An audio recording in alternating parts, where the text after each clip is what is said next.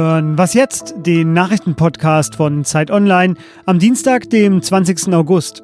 Die heutige Ausgabe steht ganz im Zeichen des Geburtstags von Fridays for Future. Zuerst aber die Nachrichten. Der italienische Premierminister Giuseppe Conte gibt heute eine Regierungserklärung ab.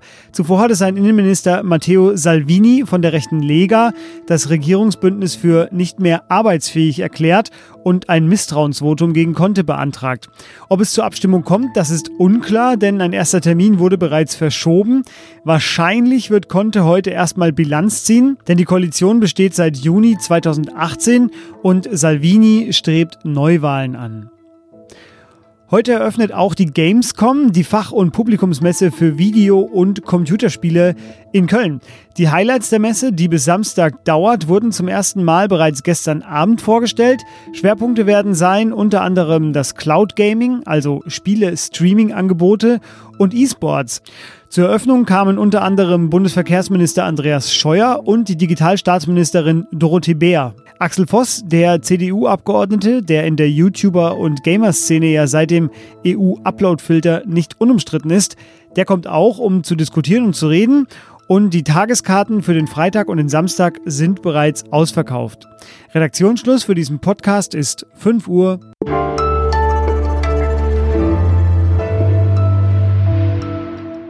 Hallo, hier ist Fabian Scheler. Ich grüße Sie. I'm here to say our house is on fire. Am 20. August 2018, also heute vor genau einem Jahr, da saß Greta Thunberg noch recht alleine vor dem Parlament in Stockholm und demonstrierte. Fast niemand hat sie damals beachtet. Doch das hat sich ja sehr schnell geändert, denn ihre Idee, immer freitags für das Klima zu protestieren, die fand sehr schnell sehr viel Unterstützung, wie wir heute wissen. Ähm, vor allem in Deutschland äh, wuchs die Bewegung Fridays for Future äh, ziemlich rasant und die ganze Welt kennt Greta aus Schweden. Äh, derzeit segelt sie über den Atlantik, äh, wie wir wissen. Es gab auch am Wochenende eine kleine Debatte darum, um Rückflüge ihrer Crewmitglieder und ihren Rückflug. Ähm, es wird also immer wieder über Greta gesprochen, egal was sie macht, egal was sie tut. Auch wir reden heute hier wieder über Greta ähm, und über dieses Phänomen, über das Reden über Greta. Ähm, darüber will ich sprechen mit Johannes Schneider aus dem Kulturressort. Hallo Johannes. Hallo Fabian. Johannes, ich habe es gerade schon gesagt, wir reden jetzt auch wieder über Greta. Es wird uns ja auch gerne vorgeworfen, dass wir über Greta zu viel reden. Ist es ein Medienphänomen? Nein, das würde ich nicht sagen. Das ist am Beginn kein Medienphänomen gewesen. Ähm, äh, es hat Sozi äh, Aufmerksamkeit in den sozialen Medien äh, lange gegeben, bevor jetzt redaktionelle Medien weltweit berichtet haben. Und es ist auch jetzt noch ein Ph Phänomen, das nicht einfach nur von redaktionellen Medien befeuert wird, sondern einfach was über das wahnsinnig viele Leute wahnsinnig aufgeregt reden. Und äh, das zu beobachten ist natürlich immer so ein bisschen so der, äh, der Sprung in den eigenen Rücken. So, man redet immer weiter darüber. Selbst äh, Leute, die eventuell nicht mehr darüber reden wollen, reden darüber, dass sie nicht mehr darüber reden wollen. Du siehst, worauf das hinausläuft. Was glaubst du, warum es immer weitergeht? Ich glaube, es sind verschiedene Sachen, die zusammenkommen. Also einerseits ist, glaube ich, ähm, äh, das natürlich ein inzwischen völlig verselbstständigtes äh, Social-Media-Phänomen. Also wir beobachten halt einen Effekt, ähm, wie ich ihn eigentlich in Deutschland bisher nur kannte, irgendwie von der Flüchtlings- und Migrationsdebatte in den Zehnerjahren jetzt, nämlich äh, dass quasi etwas immer größer wird äh, auch dadurch, dass Leute immer sagen, das soll nicht größer werden. Ne? Also wir haben jetzt quasi das ist so ein bisschen die, die Rache des linksgrünen Mainstreams äh, für die Diskursdominanz der AfD in den, äh, in, in, den letzten Monaten und Jahren, könnte man sagen. Ne? Also es gibt ganz viele Leute, die sagen, das ist doch nur eine verwöhnte Göre und jetzt hört mal auf, über die zu reden. Und genau in diesem Moment wird das Reden über sie natürlich immer größer. Es hat einen wahnsinnigen Schneeballeffekt. Und gleichzeitig zeigt sich darin natürlich immer was und auch in diesen Diskussionen, die relativ stereotyp ablaufen, laufen.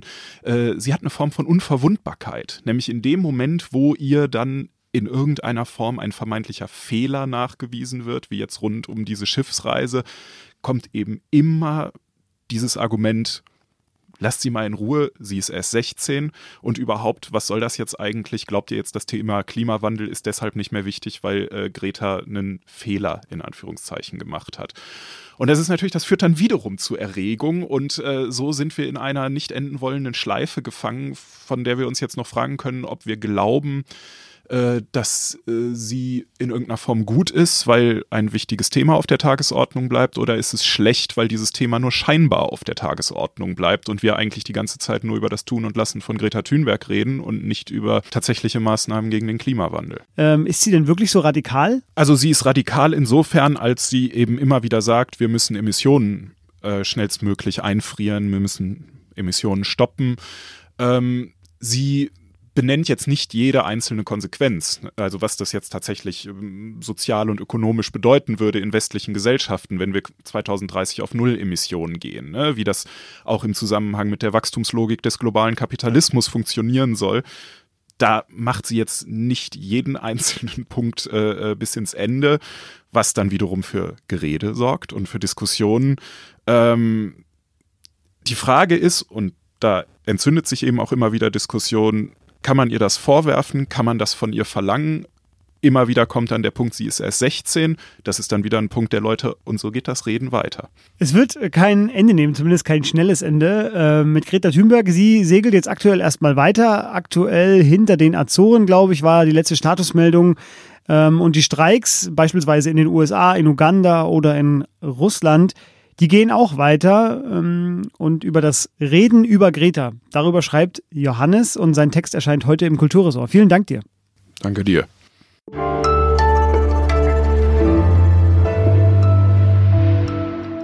Und sonst so?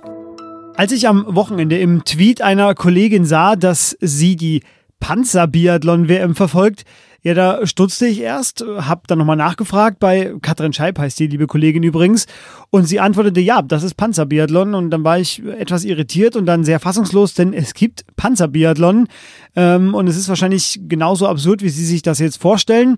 Es wird auf Panzern Biathlon gefahren, es wird auch geschossen. Und äh, Russland ist der Seriensieger, gewann bisher alle Weltmeisterschaften. Und ich hoffe einfach, dass es auf dem Übungsplatz da in der Nähe von Moskau nicht zu viele Querschläger gab.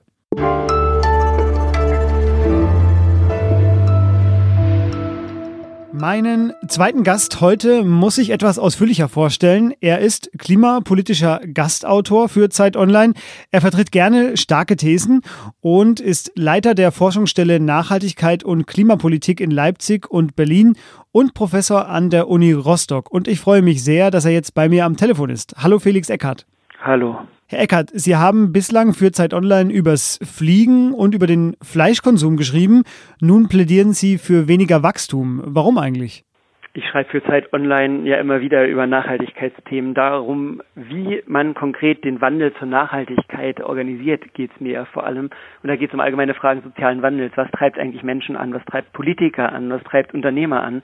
Und wie hängen die untereinander zusammen? Wir spielen da häufig Henne-Ei-Spiele kommt trotz aller verbalen Begeisterung für Ökothemen, für Klimathemen ja alles nicht so richtig voran, auch in westlichen Ländern, auch in sogenannten Vorreiterländern wie Deutschland. Wir haben pro Kopf nach wie vor einen der größten ökologischen Fußabdrücke weltweit und es sind jeweils die anderen verantwortlich. Donald Trump ist verantwortlich, die Chinesen sind verantwortlich, die Politiker sind verantwortlich, obwohl wir die ja gewählt haben und wir auch die Unternehmen mit unseren Kaufentscheidungen wählen, die den ökologischen Fußabdruck dann maßgeblich verursachen.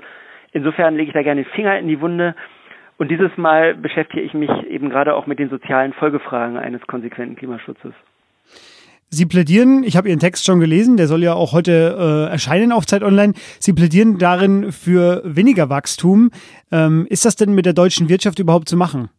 Ich sage, dass die völkerrechtlichen Klimaziele, die wir uns mit dem Pariser Abkommen gegeben haben Ende 2015, nämlich die Einhaltung der 1,5 Grad Grenze bei der globalen Erwärmung, erfordern, dass wir weltweit in allen Sektoren in zwei Jahrzehnten bei Null Emissionen sind. Nicht nur bei Strom und bei Wärme, auch bei Mobilität, im agrarischen Bereich oder bei Kunststoffen.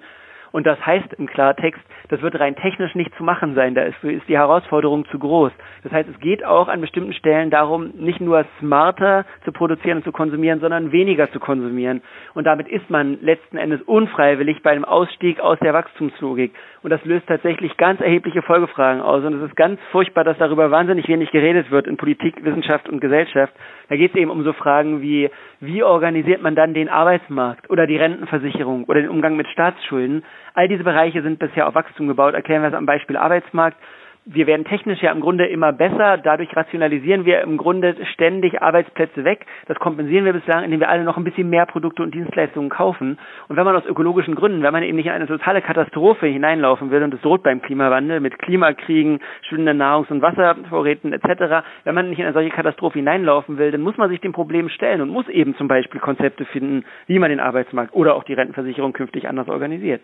Jetzt gibt es das Konzept der Postwachstumsgesellschaft ja schon eine Weile. Spüren Sie denn dafür gerade eine Art Zeitgeist? Also ist die Stunde gerade günstig? 98 Prozent der Wissenschaft, der Gesellschaft und der Politik, inklusive die Grüne Partei, auch in Deutschland, ist komplett weiter auf Wachstum gepolt, weil eben die Folgefragen so offen sind und weil es so unbequem wird und weil man tatsächlich da einfach auch schwierige Antworten braucht, obwohl selbst ein moderates Schrumpfen mit Sicherheit immer noch sehr viel angenehmer ist und, und, einfach auch zum Teil tolle Zukunftsperspektiven verheißt im Vergleich jetzt zu einem weiter so, wo wir in die Katastrophe hineinrennen.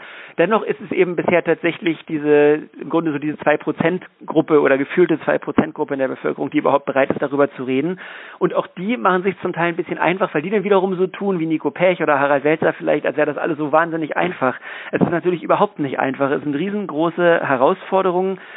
Gleichzeitig müssen wir uns immer wieder klar machen, hinter dem Klimawandel stehen die fossilen Brennstoffe und es steht ein übermäßiger Konsum tierischer Nahrungsmittel. Und wenn wir zum Beispiel aus den fossilen Brennstoffen aussteigen, dann hat das ganz, ganz viele Vorteile, auch über den Klimaschutz hinaus. Zum Beispiel leben wir gesünder, wir leben potenziell länger, weil Luftschadstoffe, die Krebs erzeugen etc. bei Hunderttausenden von Menschen an diesen Dingen hängen.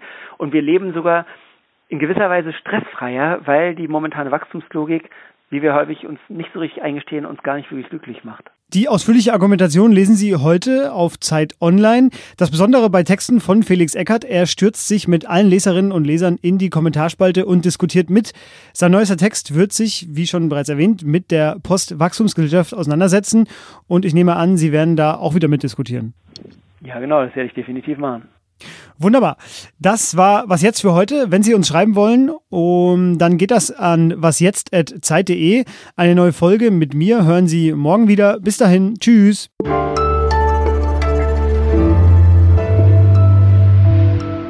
Sind es denn friedliche Diskussionen bei Ihnen?